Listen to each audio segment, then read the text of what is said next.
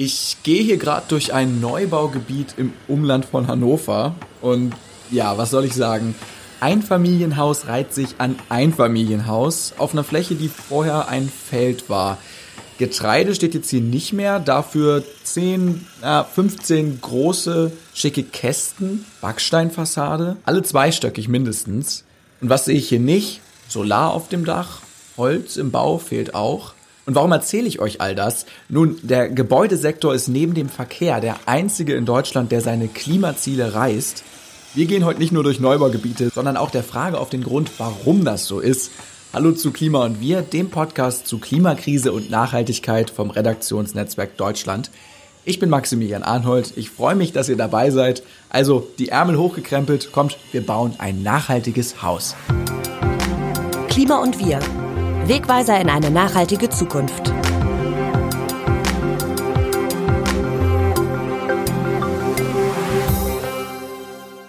Bauen, bauen, bauen. Der Traum von den eigenen vier Wänden lebt. Im Jahr 2022 wird gewerkelt und hochgezogen, was das Zeug hält. Warum das ein Problem ist für Klima und Umwelt und wie wir in Zukunft bauen könnten, darüber spreche ich mit Annette Hillebrand, Professorin für Baukonstruktion, Entwurf und Materialkunde an der Uni Wuppertal. Hallo, liebe Annette. Hallo, Maxi. Kann man denn sagen, wir bauen heute noch so wie vor 20, 30 Jahren? Also das wäre ja nicht gerade unbedingt mein Traum. Ne? Wir haben viele Fehler gemacht und haben auch viele Dinge ignoriert, die eigentlich schon bekannt waren. Äh, wir haben den Club of Rome ignoriert wir haben auch solche, sage ich mal, hellen Köpfe wie Renzo Piano zum Beispiel ignoriert, die damals schon vom rückbaufähigen Bauen sprachen. In Kassel gab es zu meiner Zeit, als ich studierte, Menschen, die haben experimentiert mit Holz- und Lehmbau. Da haben wir damals drüber gelacht. Und deshalb haben wir Fehler gemacht. Also Bauen mit Stahl, Beton und Wärme im Verbundsystem ist eine Sackgasse, klimatechnisch gesehen ein Riesenfehler. Club of Rome, die Grenzen des Wachstums aus dem Jahr 1972. Also da fing es schon an. Wir wollen jetzt heute in dieser Folge, zumindest akustisch, ein Haus klimaneutral bauen. So richtig bauen können wir es nicht. Wie revolutionär ist denn diese Idee? Ja, ja, ich sag mal so, so richtig revolutionär ist die nicht. Ich glaube, wenn wir 150 oder 200 Jahre zurückgucken würden und sehen dann, was wir damals gebaut haben, alte Fachwerkhäuser mit Holzskelett, sage ich mal, und äh, ausgefacht mit Lehm und Stroh, dann war das eigentlich schon da, ja. Also ich glaube, wir müssen ein bisschen teilweise auch lernen, wieder zurückzugucken und alte traditionelle Bauweisen wertzuschätzen. Zurück in die Zukunft, so ein bisschen.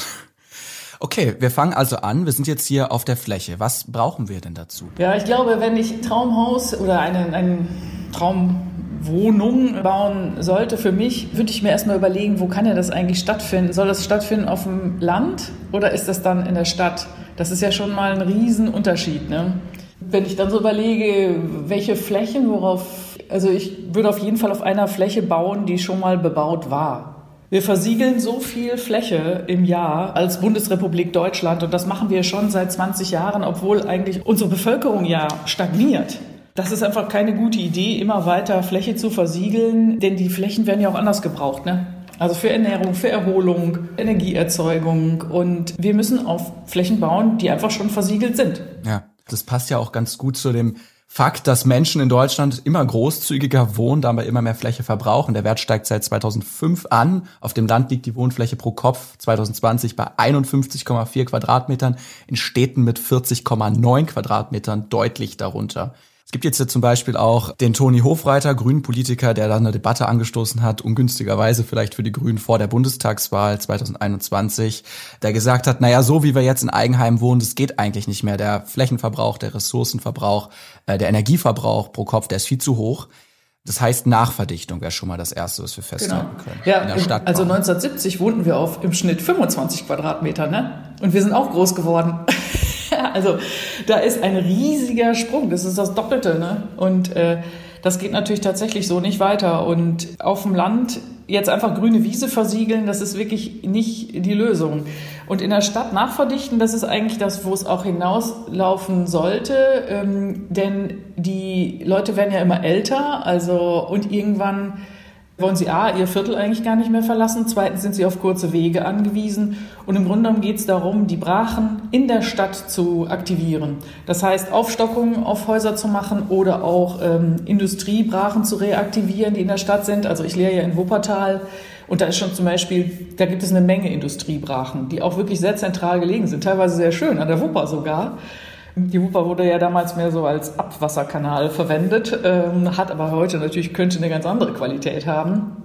Und da ist es schon komisch, wenn außerhalb der Stadt neue Gewerbegebiete oder Wohngebiete entstehen sollen, während es in der Stadt diese Brachen gibt. Und die müssen wir eigentlich reaktivieren. Ne? Entweder lassen wir die Industriehallen da stehen und bauen so kleine Einfamilienhäuschen da rein. Das kann ja auch ganz schön sein, sage ich mal. Dann hat man so einen Indoor-Spielplatz ums Einfamilienhaus drumherum. Oder man baut diese Brachen zurück, wiederverwendet die Bauteile, die man da findet. Also man kann ja auch gute Ziegel und so weiter wiederverwenden. Man kann Stahlbauteile wieder einschmelzen und so weiter. Und man hat dann eine Wohnfläche in der Stadt und die Leute müssen nicht irgendwie, obwohl sie 80 Jahre alt sind, irgendwo äh, werden sie an den Stadtrand geschoben und haben überhaupt keine Einkaufsmöglichkeiten mehr, äh, keine Kaffeebude, sage ich mal. Das ist eigentlich so die Zukunft. Also in der Stadt nachverdichten ist eine ganz wichtige politische Aufgabe, denke ich. Viele der Zuhörenden von Klima und Wir fragen sich vielleicht an dieser Stelle, Mensch, eine Folge übers Bauen. Warum ist Bauen eigentlich so klima- und umweltschädlich? Vielleicht können wir darüber kurz reden. Also ich glaube, erstmal ist es so, dass wir viel zu schwer bauen. Also man kann eigentlich sagen, umweltfreundlicher ist immer ein leichter Bau. Das heißt aber erstmal, wir müssten generell mal überlegen, ob wir nicht als leichtes Skelett bauen können, so wie man Regal aufstellt, sage ich mal, was nur quasi aus Stützen besteht und aus Regalböden, dass man eher solche Strukturen bevorzugt und die dann, ähm, die müssten vielleicht dann aus Brandschutzgründen, kann das ja sein, zum Beispiel aus Stahlbeton sein, weil es nicht anders geht. Und dann kann man die aber mit leichten Bauteilen füllen, mit Holzkonstruktionen und so weiter. Ähm, das also einmal bauen wir zu schwer. Dann bauen wir viel zu bestimmt. Also indem wir jede Wand betonieren, kann man hinterher nicht mehr umbauen. Also ähm, wer will schon eine Betonwand wieder wegreißen? Ne? Ansprüche an Umbau oder so.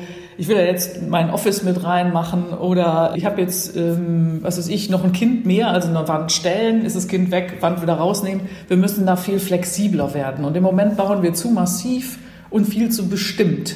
Wir lassen es nicht offen genug für ein Reuse. Dadurch reißen wir ganz oft wieder ab. Und dieser Abriss, der funktioniert leider in Deutschland nicht. Das ist kein selektiver Rückbau, sondern das ist ein Abriss. Die hauen, also in vielen Bundesländern ist es so, man muss quasi nur anzeigen, dass man abreißt und dann kann da mit der Abrissbirne davor gehauen werden. Ist alles Müll, ja. Ähm, gemischter Bauschutt ist zwar teuer zu entsorgen, aber offenbar nicht teuer genug. Und was wir aber brauchen, ist einen selektiven Rückbau. Das heißt zu gucken, so, also ich baue jetzt erst die Fenster aus, dann versuche ich die so aufzubereiten, dass ich sie wiederverwenden kann. Ich baue die Fassade zurück, ich separiere das Holz, ich separiere den Kunststoff, ich separiere die mineralischen. Denn nur wenn ich separiere, kann ich auch quasi in das Recycling kommen oder in die Wiederverwendung. Und das ist eben auch der Fehler, den wir machen. Also na, 55 Prozent des deutschen Müllaufkommens sind ja dem Bauwesen zuzuschreiben.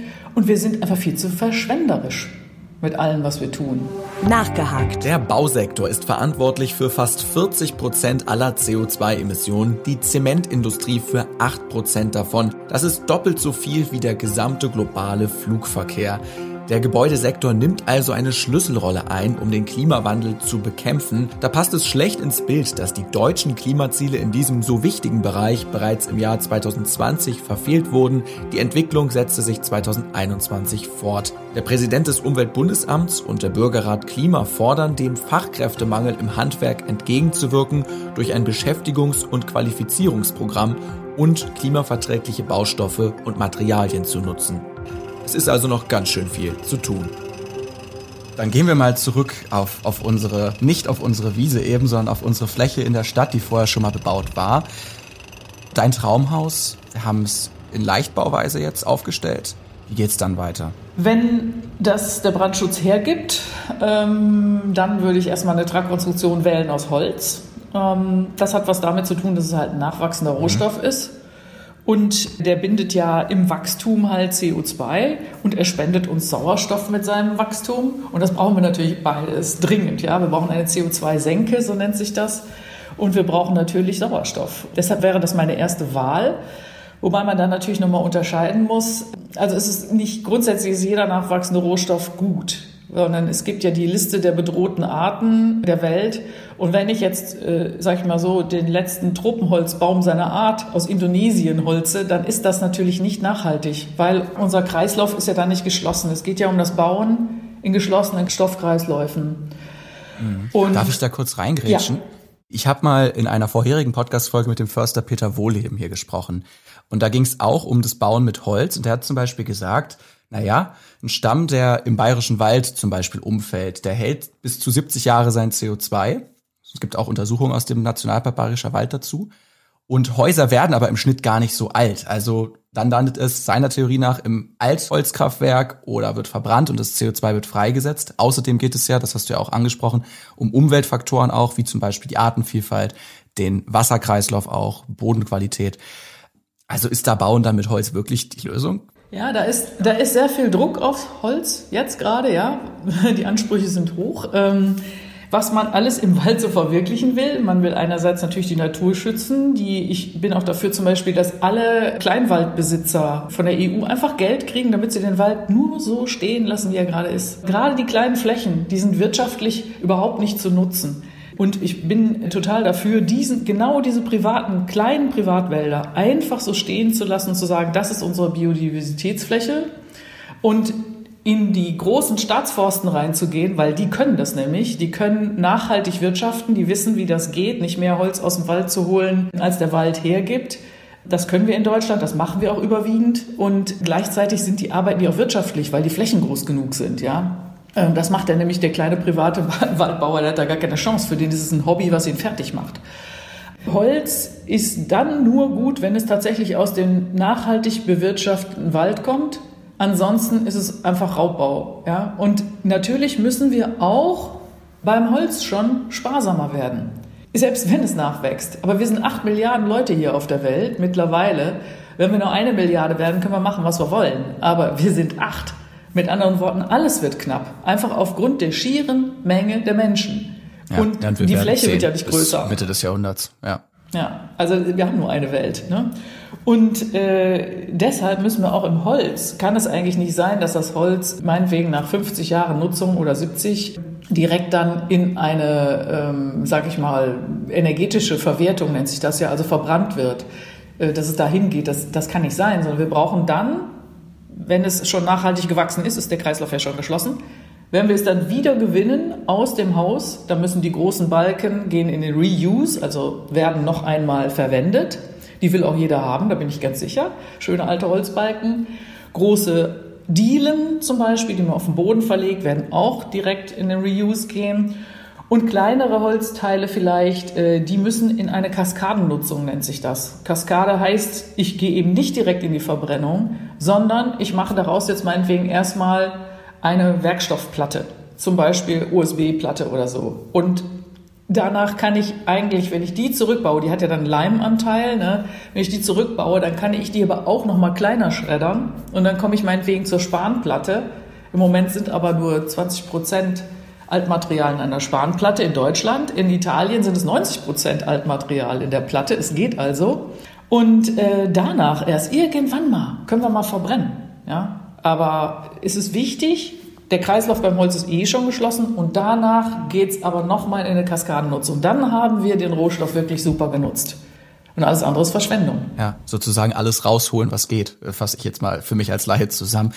Du bist Mitglied im Verein Urban Mining Deutschland. Die Wiederverwendung von Rohstoffen ist ja ein Riesenthema. Wir sind schon eigentlich mittendrin.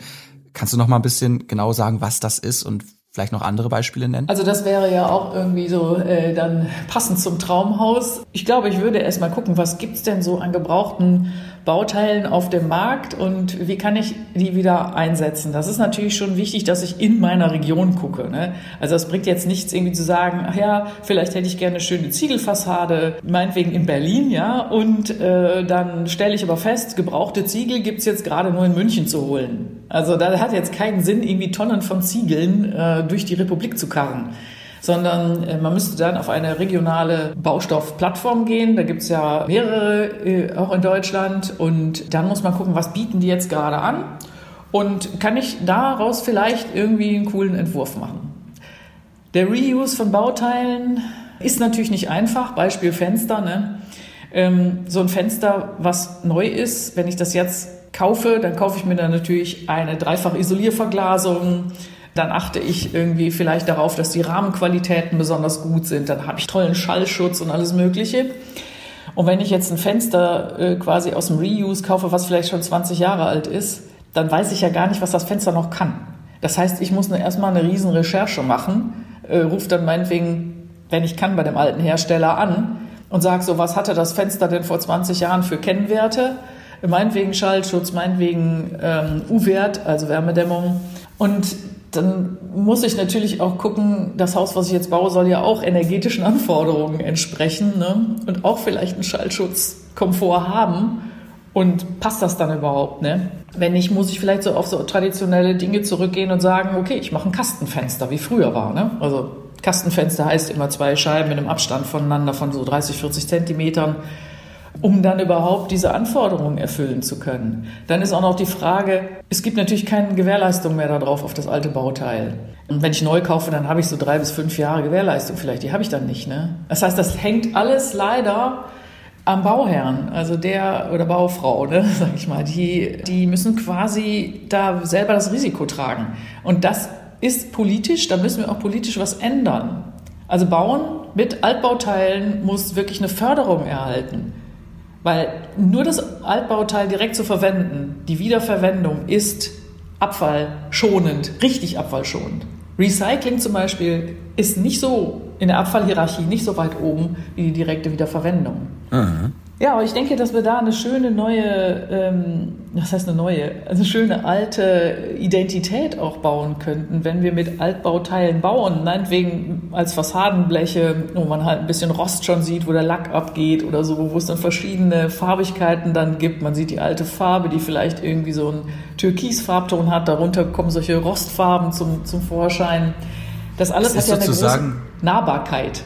Das ist so ein bisschen ja. so haptisch, ne? Genau. Es ist sozusagen kein Haus von der Stange. So in einem genau. Neubaugebiet sehen alle Häuser gleich aus, sondern ja. es hat individuellen Charakter, Charme, ja. genau, und vielleicht auch Wiedererkennungswert. Ja, ja, ja genau. Okay, ich fasse ich fass mal ein bisschen zusammen. Also wir haben eine Fläche in der Stadt in Leichtbauweise mit Holz, wenn das der Brandschutz denn hergibt.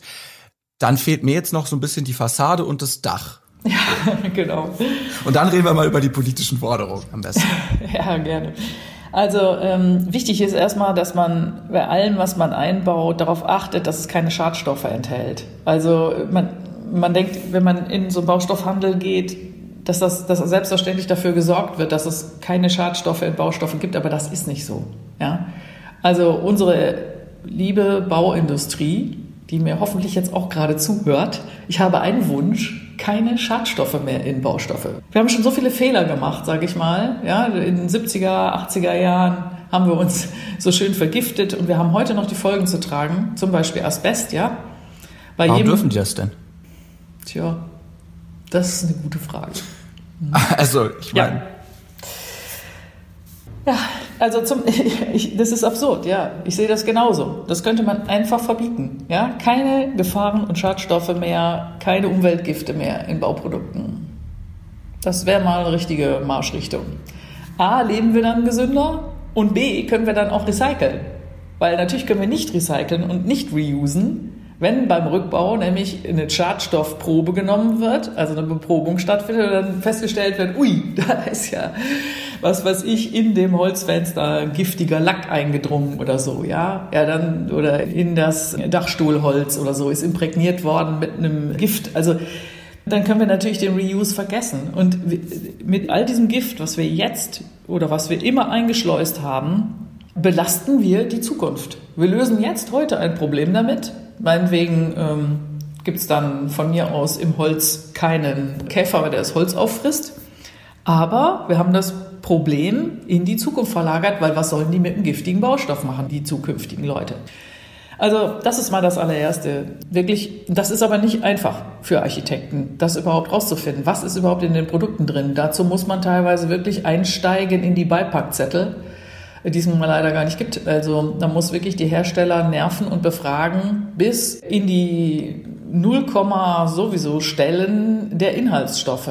Weil Gifte werden natürlich, die sind ja nicht im großen Anteil da drin, sondern eher in kleinen Anteilen. Und im Grunde genommen muss man komplett von jedem Baustoff die Zusammensetzung haben. Das ist wirklich eine große Aufgabe.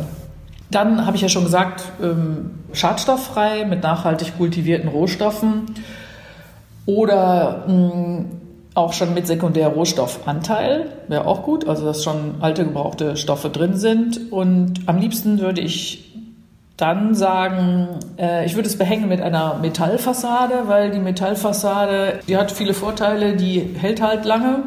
Bei Holz, Holz hält auch lange. Ja, wir haben Häuser in der Schweiz, äh, die, die sind 300, 400 Jahre alt. Das ist, oder die Stabkirchen in, in Norwegen. Ne? Das ist ja nicht so, als würde Holz nicht halten, aber man muss sich sehr gut auskennen damit. Und man muss halt auch nach der Dauerhaftigkeitsklasse des Holzes genau schauen. Ähm, ich würde aber trotzdem, glaube ich, eine Metallfassade wählen, zumindest in Teilen, und würde mir sozusagen einen Wert ans Haus hängen, der auf jeden Fall am Ende des Rück, also wenn ich zurückbauen müsste, und ich gehe davon aus, dass ich zurückbauen werde, dann der halt das Geld in die Kasse wieder einspielt für den Rückbau, sag ich mal. Man kann natürlich auch ein, Stahltragwerk machen, also innere Werte schaffen, ist auch möglich. Hauptsache ein bisschen Metallanteil ist drin, weil es ist so eine Geld-Zurück-Garantie. Also im Gegensatz zu einem Haus mit ja, Stahlbeton und Wärmedämmverbundsystem, das ist ein Haufen Müll, ähm, der auch demnächst kosten wird. Ne? Die Deponien sollen ja demnächst nicht mehr mit so vielen Baustoffen befüttert werden, überhaupt nicht mehr gefüllt werden. Nur noch 10 Prozent aller Stoffe sollen deponiert werden. Ähm, das heißt also, das wird extrem teuer werden, das Entsorgen in Anführungsstrichen. Deshalb ist es immer gut, man hat ein Haus, was komplett im Kreislauf zu führen ist. Entweder im biologischen Kreislauf, also ich nehme meinetwegen die Holzdämmung raus, die ist ohne Schadstoffe, die ist ohne Kunststoffe gebunden und kann die einfach verrotten lassen, sage ich mal. Also die geht in die Kompostierung. Oder ich habe einen Stahlträger oder eine Stahlhülle oder eine Kupferhülle oder eine Messinghülle, whatever. Und die geht halt direkt ins Recycling und spielt mir im Verkauf halt Geld rein. Mhm. Das wäre so mein Haus. So. Und auf dem Dach, auf dem Dach hätte ich auf jeden Fall eine Begrünung. Ah. Ja. Nicht Solar, okay. Also der, Oder Solar und Solar. Ja, vielleicht auch mit Solar, genau. Energieerzeuger auf jeden Fall auch. Aber das hat sich ja herumgesprochen, dass unterhalb der Photovoltaikzellen am besten eine Begrünung ist, weil die Begrünung kühlt das Mikroklima an der Stelle und dadurch sind die PV-Zellen, die PV-Elemente wesentlich effektiver. Also beides zusammen ist top. Und wenn ich ja eh schon auf einer bisher versiegelten Fläche gebaut hätte, dann würde ich, wenn ich jetzt oben drauf grün mache, ja sogar was Gutes tun. Ich würde ja etwas zurückgeben oder einen Mehrwert schaffen. Und diese Grünfläche wäre dann am liebsten halt so, dass sie möglichst pflegeleicht ist. Also keine Zierbeete da oben drauf, sondern einfach eine Bienenwiese für Spinnen und Bienen und Käfer und äh, Eichhörnchen und was auch immer alles. Und das Schöne ist, dass sie das Wasser dann halt ja auch speichert. Also in dem Aufbau, in dem Dachaufbau speichert sich das Wasser, dadurch kühlt sich das Mikroklima ab und es verdunstet, ganz viel verdunstet, dadurch habe ich auch weniger Kanalanschlussgebühren. Und den Rest, der eben nicht verdunstet, den würde ich versuchen, also der muss auf dem Grundstück irgendwie versickert werden. Also dass Niederschlagswasser auf mein Haus fällt und in den Kanal abgeleitet wird, das soll nicht vorkommen. Das wäre falsch. Alles klar. So, dann haben wir jetzt als letzten Punkt Dach- und Fassadenbegrünung und Solarzellen für unser klimaneutrales Traumhaus. Finde ich richtig schön. Jetzt ist allerdings Bauen aufgrund vieler Ursachen aktuell sehr teuer. Das war schon vor der Pandemie so. Dann haben Lieferengpässe es noch teurer gemacht und jetzt natürlich auch die Folgen des russischen Angriffskriegs in der Ukraine. Wir haben eigentlich schon ganz viel drüber gesprochen, aber vielleicht ganz explizit jetzt. Warum ist es denn ökonomisch leichter, klimaschädlich zu bauen. Wieso geht das? Ja, also es geht einerseits natürlich immer noch, weil die Umweltkosten nicht draufgerechnet werden. Die Umweltkosten zum Beispiel für CO2 sind also viel zu niedrig. Dadurch ist es natürlich immer noch möglich, mit solchen Baustoffen wie Beton sehr billig zu bauen. Ne? Zementherstellung ist ja so roundabout für acht Prozent der Treibhausgasemissionen zuständig. Und wenn man da einen CO2-Rucksack draufrechnen würde, den das Umweltbundesamt gerade für dieses Jahr ermittelt hat, von 210 Euro die Tonne ungefähr, und nicht irgendwie 25 Euro die Tonne, dann äh, hätte man schon die Warenkosten abgebildet. So hat man einfach nicht die Warenkosten abgebildet und deshalb verschiebt man da kann man immer noch auf Kosten der folgenden jungen Generationen bauen. Also weil man jetzt im Moment einfach nicht die richtigen Kosten bezahlt. Und das ist genauso auch, wenn ich etwas baue, was im Grunde ein Haufen Abfall ist. Ne? Wir haben ein schönes Instrument entwickelt, den Urban Mining Index, und mit dem kann man berechnen, wie kreislauffähig ist eine Planung. Wie kreislauffähig ist das Bauteil, also die Wand oder die Decke oder so, und wie kreislauffähig ist eigentlich das gesamte Haus. Und wenn sich da herausstellen sollte, man kann es ja berechnen und nehmen mal an, der Bauherr hat eine Variante A, da ist das Haus meinetwegen zu 80 Prozent kreislauffähig und nur 20 Prozent Abfall. Und er hat eine günstigere Variante B, sich vom Architekten, Architektin äh, entwerfen lassen. Das ist aber nur zu 40 Prozent am Ende kreislauffähig. Dann fände ich es doch eigentlich sehr fair, wenn man schon zum Bauantrag für den Abfall, der da ja kommen wird, eine Kaution hinterlegen müsste. Das heißt also, es wäre gar nicht möglich, das Billige zu bauen. Ich könnte mich nur entscheiden, baue ich jetzt einen Haufen Müll und hinterlege das Geld bei der Gemeinde, um den Müll irgendwann zu, wieder auch wegzukriegen, oder baue ich direkt von Anfang an das Anständige raus. Ich glaube, wir müssen aufhören, die Dinge immer nur heute zu kalkulieren, immer nur heute zu gucken. Wir müssen alle Dinge, die wir tun, zu Ende denken. Eigentlich ist das auch nicht schwierig. Also wenn ich pro Jahr so und so viel Fläche versiegle, dann kann ich mir irgendwie ausrechnen, okay, dann ist irgendwann Deutschland zu betoniert. Und wenn ich einfach immer nur so weitermache, mit zu viel Beton zu bauen und zu viel CO2-Emissionen in die Luft zu pusten, dann habe ich keine Luft mehr zum Atmen. Also ich finde diese Überlegung eigentlich sehr einfach. Und ich verstehe nicht, wieso die Politik da nicht mehr Gas gibt. Ich hoffe, dass sich jetzt was ändert. Ähm, ja. Wir haben ja auch schon einen offenen Brief geschrieben, ähm, Architects for Future, und äh, haben ja davon auch versucht, weil wir haben einfach Angst davor, ehrlich gesagt, richtig Angst davor, dass 400.000 Wohnungen im Jahr neu gebaut werden mit alten Standards, die die neuen Generationen wirklich schädigen. Also das darf einfach nicht passieren. Und es geht nicht nur um Energie, es geht auch um Abfall und es geht um Ressourcenschonung. Also wir leben ja jetzt schon total auf Pump, was die Ressourcen betrifft. Ne? 9 Prozent allen Ressourcenbedarfs deckt die EU aus eigenen Mitteln. Das heißt, 90 Prozent werden von anderswoher gekarrt.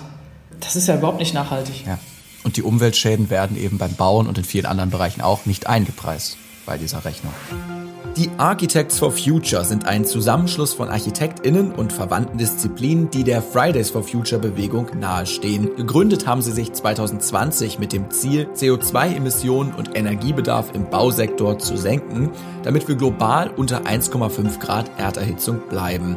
Sie formulieren sieben Ziele für eine Wende im Bausektor. Und zwar Abriss kritisch hinterfragen, bei dem viel Energie und Ressourcen benötigt werden, klimapositive Materialien und nachwachsende Rohstoffe beim Bau verwenden, für eine offene Gesellschaft entwerfen, das heißt bei Bauentscheidungen auch spätere Entwicklungschancen der Gebäude, Umbauten etc. berücksichtigen, kreislaufgerecht konstruieren und Downcycling vermeiden, also das Wiederverwenden von Bauschutt in geringerer Qualität urbane Minen nutzen und schließlich biodiversen Lebensraum schaffen und erhalten. Also auch Flächenversiegelung minimieren und sich fragen, warum muss ein Gebäude überhaupt gebaut werden? Haben wir ökologische Ausgleichsflächen wie Fassaden oder Dächer etc. Außerdem weisen auch die Architects for Future darauf hin, dass der Marktpreis von Baumaterialien alle Umweltfolgekosten umfassen muss. Das heißt, umweltschädliche Baustoffe teurer, ökologisch nachhaltige mittels Querfinanzierung günstiger werden müssen. An Hochschulen und Ausbildungsstätten soll nachhaltiges Bauen verpflichtend in die Lehre integriert werden. Ihre Forderungen haben die Architects Ende 2020 in eine Petition verpackt, die über 60.000 Menschen unterschrieben haben und die nun im Bundestag diskutiert wird.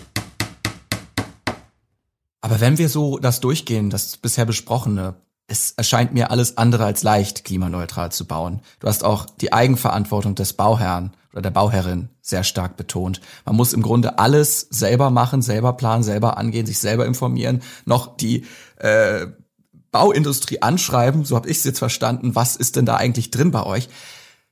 Also jetzt jemand, der einfach nur ein Haus bauen will, das macht doch keiner. Wer, wer nee, hat die Zeit, genau. wer hat die Ressourcen? Ja, also wir brauchen wirklich die Unterstützung und die Vorgaben und die Reglements aus der Politik.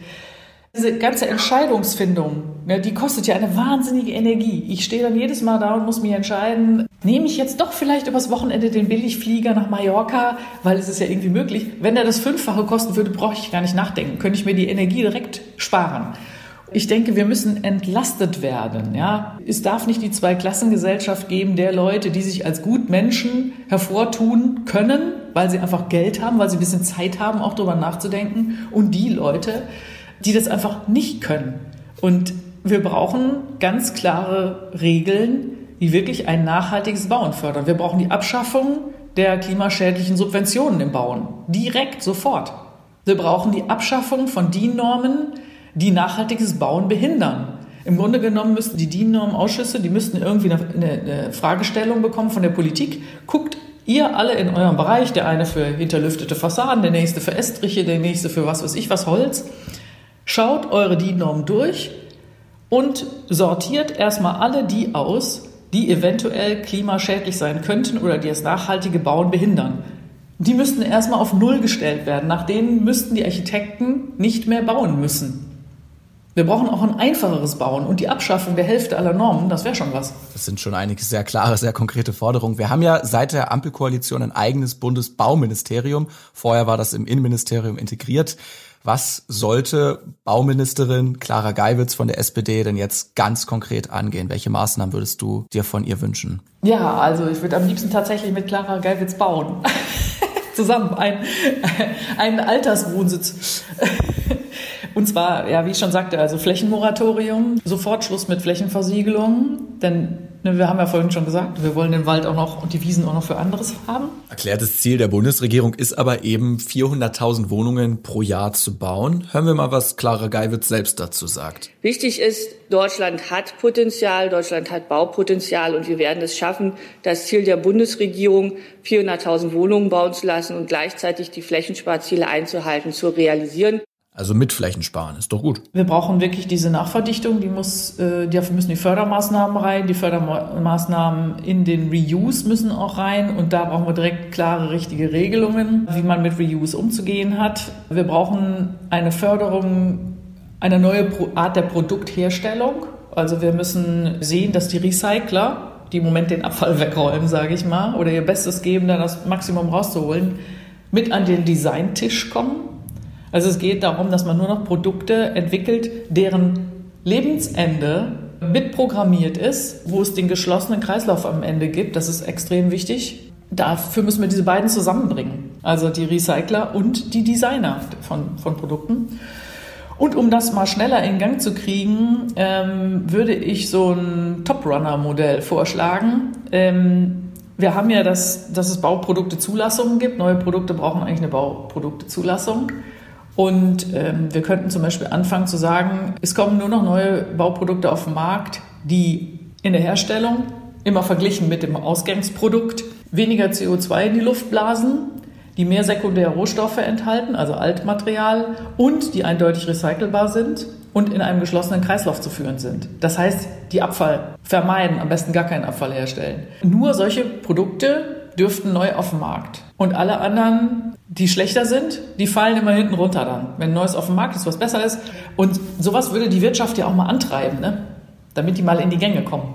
Wie sollte die Bauplanung in Zukunft aussehen? Hast du da vielleicht irgendwie so einen Leitsatz oder so eine Maxime, die du verfolgst? Ich glaube, es wäre gut, wenn wir Flächenneuerschließungen, aber auch jeden Neubau an Bedingungen der Nachhaltigkeit knüpfen würden. Das steht ja auch ein bisschen eigentlich schon drin in den Landesbauordnungen. Ne?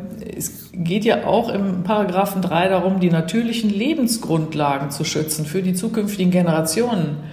Und dazu gehört es eben, sag ich mal, abfallfrei zu bauen, so zu bauen, dass wir Netto-Null-Emissionen haben, und ich glaube, wir müssen, die Bauministerkonferenz oder wie auch immer, müsste mal ganz klare Ziele formulieren, sodass auch jemand, der auf dem Bauordnungsamt sitzt, auch einfach sagen kann, okay, also das entspricht keinen Nachhaltigkeitskriterien, da muss ich mich gar nicht weiter mit beschäftigen, den Bauantrag lehne ich ab. Also wir brauchen noch andere, wir, wir prüfen das auf Brandschutz, wir prüfen das auf Bauphysik, ja, dass das alles passt, wir prüfen es auf Schallschutz, aber was wir nicht prüfen ist, ob es die nachfolgenden Generationen schädigt. Aber das ist doch das Wichtigste jetzt. Mhm. Und hast du das Gefühl, dass da Bewegung in die Sache kommt, dass sich daran was ändert? Oder dass immer noch dieser Gedanke vorherrscht, ja, ja, ein bisschen klimaneutral, ein bisschen klimafreundlicher bauen, okay, wir machen das so als Just for Fun Ding, aber so diese Notwendigkeit, die ist noch gar nicht verstanden worden, dass wir vielleicht in Zukunft gar nicht mehr bauen können, wenn wir es jetzt nicht machen? Die Leute, die sich damit beschäftigen, die wissen das schon ganz genau. Ne? Also klar, es gibt immer irgendwelche Ignoranten, die es einfach nicht wissen wollen, das ist eine andere Frage. Oder einfach auch die, die sich noch nicht Zeit gefunden haben, sich genug damit zu beschäftigen. Aber ähm, naja, oder die immer noch vielleicht in so einem alten Denken verhaftet sind, dass Hauptsache die Architektur ist schön. Also ich habe auch ganz viele schöne Häuser gebaut, aber ich würde die so nie mehr bauen. Die sind falsch gewesen. Das ist mir auch wichtig zu sagen. Es, es gibt keine Schönheit, außer sie ist gepaart mit Nachhaltigkeit. Es, es gibt keine Schönheit in der Verschwendung. Also für mich nicht. Ich sehe das da wie der alte Philosoph Kant. Ne? Ähm, ich kann ja gar nicht mehr drauf gucken, wenn ich einfach so was Verschwenderisches, Schadstoffbelastetes sehe. Da kann es gestalterisch so schön sein, wie es will. Das Licht fällt schön hinein und so weiter. Aber ich spüre ja den Plastik dahinter. Also die, die, das ist ja, das kann für mich gar nicht mehr schön sein. Und ich glaube, wir brauchen auch einen neuen Schönheitsbegriff, der, wie Kant auch damals schon gesagt hat, sich eine anhängige Schönheit ist. Also nicht etwas losgelöstes, so nach dem Motto, ach, das finde ich aber schön, sondern mal mit Argumenten argumentierte Schönheit. Das heißt schön und dauerhaft, dauerhaft schön. Ja, dauerhaft und schadstofffrei und rückbaubar und recyclingfähig, weil dauerhaft ist ja auch so ein Ding. Ne? Nur dauerhaft, ja, manche Kirchen hier sind 2000 Jahre, 1000 Jahre alt, das ist toll. Aber ehrlich gesagt, äh, es gibt auch viele Bürogebäude, die haben jede Menge Awards gewonnen, die sind 20 Jahre alt und werden abgerissen. Ne? Einfach nur, weil sie mhm. an der mhm. falschen Stelle stehen. Also praktikabel, praktikabel vielleicht noch. Schön, praktikabel, dauerhaft. Flexibel, nutzbar, umbaubar. Diese ganzen Sachen, worüber wir vorher gesprochen haben. Ne? Hast du da beispielhafte Gebäude oder Orte, die dir Hoffnung machen?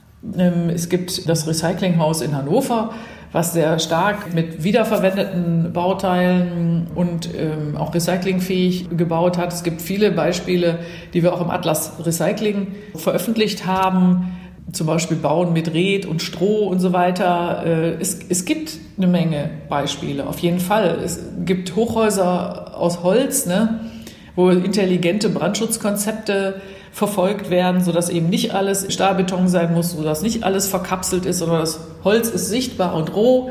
Das, das gibt es alles. Wir brauchen es aber in der Masse, jetzt in der Breite. Darf ich dir noch mal eine persönliche Frage stellen zum Schluss? Ja. Und zwar, Du hast gesagt, dass du jetzt heute teilweise auf Häuser blickst, die du so nie wieder bauen würdest als Architektin. Da frage ich mich, wolltest du als Kind auch schon immer Architektin werden? Das ist ja so ein, so ein Traumberuf. Und hast es auch mit Nachhaltigkeit verknüpft oder kam das später? Und wann kam das? Kippschalter. Also ich glaube, ähm, das, die Entscheidung für die Architektur, klar, ich habe gerne mit Lego-Steinen gebaut, aber gut, da war es noch nicht gefallen, diese Entscheidung, nicht im Kindesalter oder so sondern ähm, das war eigentlich so, da war ich glaube ich 17 rum oder so und da gab es bei uns äh, in der Schule Möglichkeiten, Kontakt aufzunehmen mit in, in, verschiedene Berufe mal so einen Abend lang, so zwei Stunden lang reinzuhorchen. Und tatsächlich war es so, dass ich da irgendwie gedacht habe, ach, das klingt ja nett, da gehe ich mal in so ein Architekturbüro. Und das war ein älterer Architekt aus ähm, Essen, der dann so begeistert erzählte in seinem kleinen Architekturbüro. Und dann habe ich gedacht, wenn nur die Hälfte von dem wahr ist, was der erzählt, dann ist das ja ein ganz toller Beruf. Und äh, da war eigentlich dann so die Entscheidung gefallen, dass ich Architektur studieren würde. Ähm, mit der Nachhaltigkeit, das war eigentlich so, dass ich ein paar Jahre später, ich glaube, ich war irgendwie so 20 rum, da habe ich mich zum ersten Mal zum zahlenden Mitglied gemacht bei Greenpeace und ich bin eigentlich froh, dass ich, ähm, also ich hab, bin seitdem äh, Dauermitglied da, dauerzahlendes Mitglied, sag ich mal, auf Schornsteine bin ich ja nicht geklettert. Ähm, und erst, sag ich mal so, 2010 rum, nee, ja, ein bisschen eher vielleicht 2005 bis 2008, da fing das an, dass ich das versucht habe zusammenzukriegen. Also ich bin auch ehrlich gesagt ein Spätzünder. Ne? Wie gesagt, es gab schon in 80er, 90er Jahren Architekten, die sich damit beschäftigt haben, aber ich glaube, wir haben auch ein Problem. Wir gucken viel zu wenig, was früher war, sondern wir glauben immer, dass heute alles besser ist und das ist unser Wissenspool. Ähm, und dadurch gehen viele Dinge verloren, die ältere Generationen aber alle schon erarbeitet haben, die alle schon richtig waren die waren ja auch nicht blöd. Und das ist ein bisschen schade. Und ich glaube, da ist auch in meiner Ausbildung einfach viel, ja, vieles, was da nicht beigebracht wurde, einfach, was vergessen war. Was würdest du jungen Menschen, die heute Architektin oder Architekt werden wollen, dann vielleicht raten? Also das erste wäre mal, viele Studierende, die das anfangen, äh, da haben wir früher immer so Interviews geführt, die sagten dann immer, ja, wieso sie es machen wollten, weil sie mal was Bleibendes hinterlassen wollen. Das, glaube ich, funktioniert heute nicht mehr, sondern dass man kreativ sein will und etwas erschaffen will, das ist super, aber man sollte eben direkt auch davon ausgehen, dass es noch zu Lebzeiten wieder abgeräumt wird. Das ist Realität. Das sollte die alleinige Motivation nicht mehr sein. Was wichtig ist, dass man so, ein, so eine ganzheitliche Gesamt, also dass man so sieht, dass Architektur nicht alleine irgendwas ist. Irgendwas, was man so in seinem Kopf ausdenkt, wie es einem gerade gefällt. Ich habe gerade schon gesagt, Lust haben auch zu schauen, was ist in früheren Generationen gelaufen.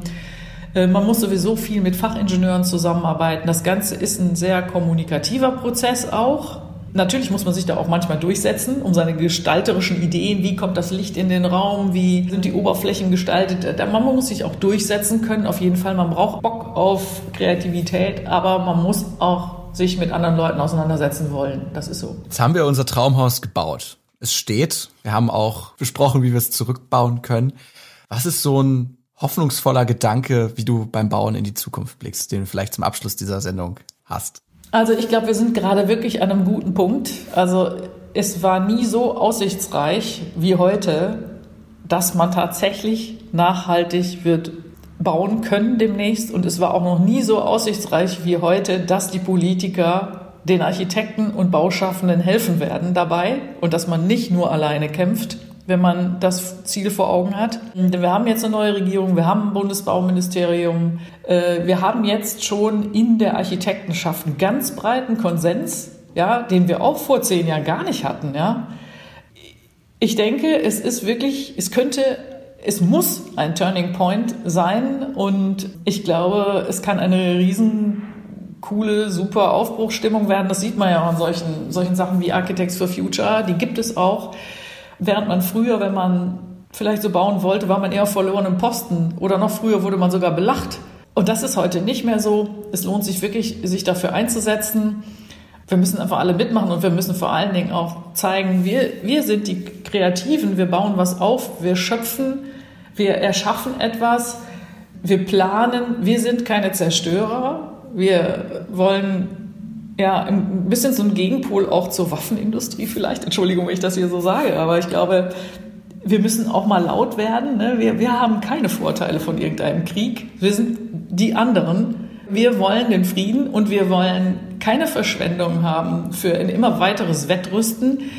Wir wollen einfach von außen drauf gucken und sagen, ja, wir sind die Kreativen, wir sind die Guten, wir wollen was machen und wir wollen positiv in die Zukunft gehen können. Und Bauschaffende aller Länder, vereinigt euch und tut was dafür, dass die Welt friedvoller wird und dass wir für alle Menschen der Welt Behausungen schaffen können, in denen sie sich wohlfühlen und die auch nicht vom Klimawandel zerstört werden oder von irgendwelchen persönlichen, sage ich mal fast schon Schlachtfeldern, die aufgemacht werden. Das ist ein wunderbares Schlusswort. Liebe Annette, vielen lieben Dank für das Gespräch und alles Gute für alle weiteren Gebäude der Zukunft. Für dich auch. Du bist von der jungen Generation. Ihr seid die Jungen und Neuen und macht euch laut und gebt nicht auf. Das ist der richtige Zeitpunkt. Ihr müsst Druck machen, dass das wirklich ein Turning Point wird. Danke. Viel Erfolg dabei und danke dir für das Gespräch.